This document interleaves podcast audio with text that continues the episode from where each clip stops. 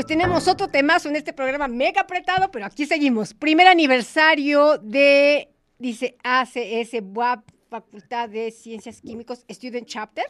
El presidente Miguel Ángel Cruz Hernández, que ahorita nos va a decir que exactamente son estas siglas, junto con Félix Jair Moreno, nos van a hablar precisamente acerca de este encuentro. Pues bienvenido, bienvenidos, ¿qué tal? Qué gusto.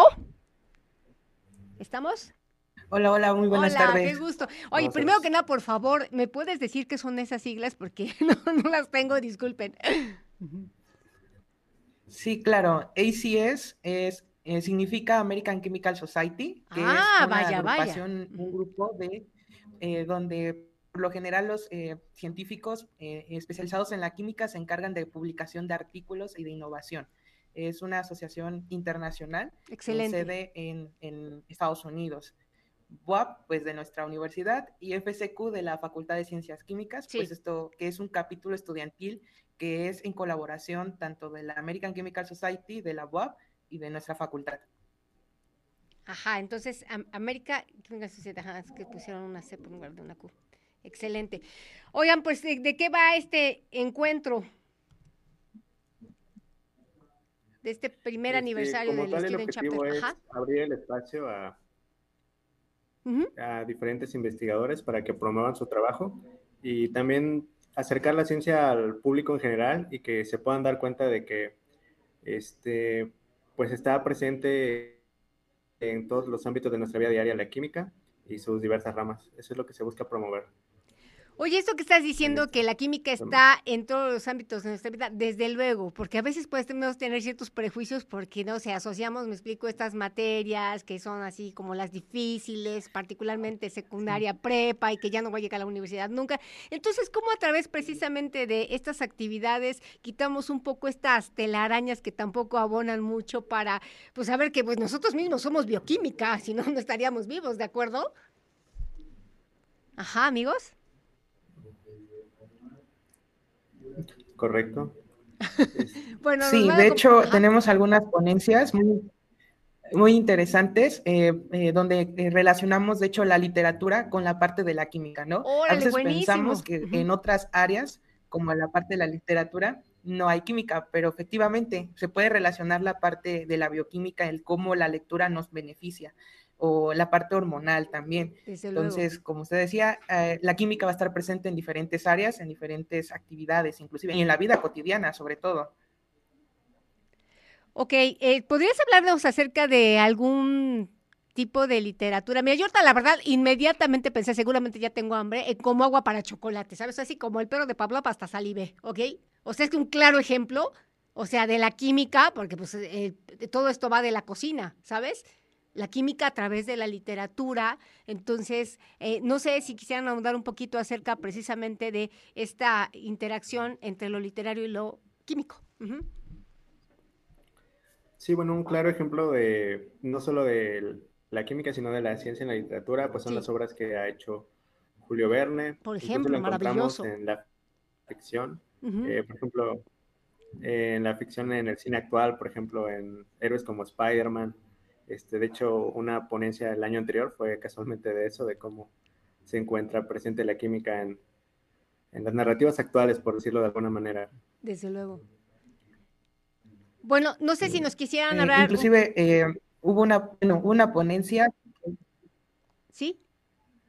bueno, hubo una ponencia que lleva por nombre La química y la metamorfosis en la literatura, eh, impartida de hecho por una de las ma- una maestra, eh, la maestra Marisa Flores Hernández, que ella nos habló cómo es que estaba relacionada La la metamorfosis de Franz Kafka. parte. A veces pensamos que no, y nos hablaba, Mm, sí.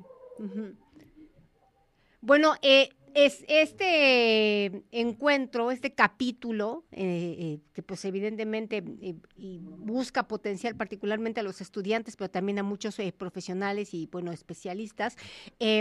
¿Cuándo se va a dar? ¿En qué contexto? Ya vi que su página está así súper llena de likes, o sea, un montón de gente que pues lo sigue. Entonces, em, los horarios, las redes sociales. Adelante. Sí, bueno, toda esta semana, eh, desde el 14 al 18 de noviembre, va a haber eh, conferencias, como ya se mencionó, de diferentes ámbitos. También se está impartiendo un taller de geodas. ese ya se llenó. De hecho, se llenó a los cinco minutos. ¡Guau! Sí. Sí, sí. Nos, hubiese, nos gustaría en alguna ocasión ampliar más el cupo, pero sí, afortunadamente ha habido buena respuesta por parte del público. Y sí, sí. Sí. Sí, como le digo, toda la semana va a haber diferentes ponencias. En total me parece hay 30 ponentes. Entonces, básicamente cualquier día de la semana que gusten va a haber una plática. O sea, es un evento bastante amplio. Algunas ponencias son presenciales. Sí.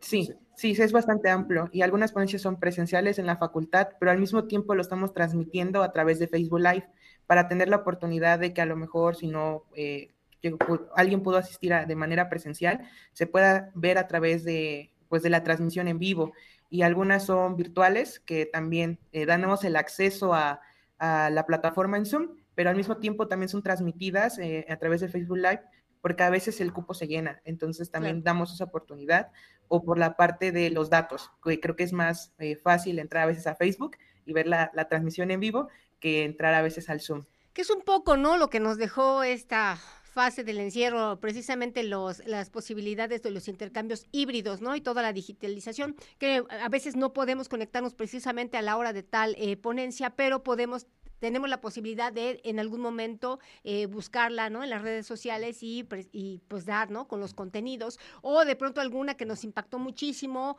o, por ejemplo, ahorita alguien que se haya interesado, a ver, quiero saber esto de que hablaron de Spider-Man y la química, a ver, la voy a buscar y entonces, pues de pronto conecta con una ponencia que se llevó el año pasado. Entonces, digamos que es parte un poquito de esta eh, ampliación, esta expansión que nos están dando precisamente la digitalización de la transmisión de los contenidos, de las actividades, de los diversos eventos y al mismo tiempo, pues de algún modo estamos eh, capitalizando lo que tiene que ver con divulgación, ¿no? Del conocimiento.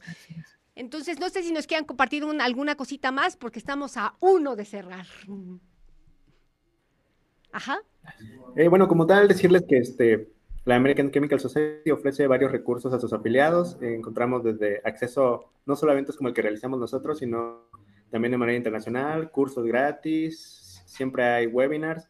Eh, solo tomen en cuenta que casi la totalidad de este material es en inglés, pero lo pueden ver como una oportunidad para fortalecer su habilidad en este idioma. No, además de que evidentemente, pues una de las lenguas para la cuestión de la divulgación científica es el inglés, pues muchas de las redes sociales al mismo tiempo tienen el subtitulaje, ¿no? Entonces hay algunas que inclusive permiten hacer la traducción, pero pues ya si lo vas leyendo un poquito puedes como seguir más, ¿no? Eh, ¿Qué son los contenidos que te están transmitiendo? Y pues bueno, evidentemente ya como universitarios estamos más que obligados, ¿no? A esta mínimamente, a esta habilitar la cuestión pues bilingüe, ¿de acuerdo? Pues eh, queridos Félix Yair y Miguel Ángel quedan aquí, o sea, abierta la invitación para cualquier día que nos quieran compartir alguna otra actividad tan interesante como la que están llevando en este primer aniversario, ok, de este capítulo estudiantil que tiene que ver con las, eh, pues particularmente la ciencia química eh, y quitarle, ¿no? Un poquito estas, estos lugares comunes, ¿no? De que pues solamente es para determinado tipo de eh, manera de pensar o a cierto nivel cognitivo intelectual, porque la química está en absolutamente o sea, prácticamente en, todos, ¿no? Ya más procesada, en proceso, ok, pero la vida no existiría sin química, eso es un hecho, ¿de acuerdo? ¿Sí? Sí, eso sí. Pues muchísimas gracias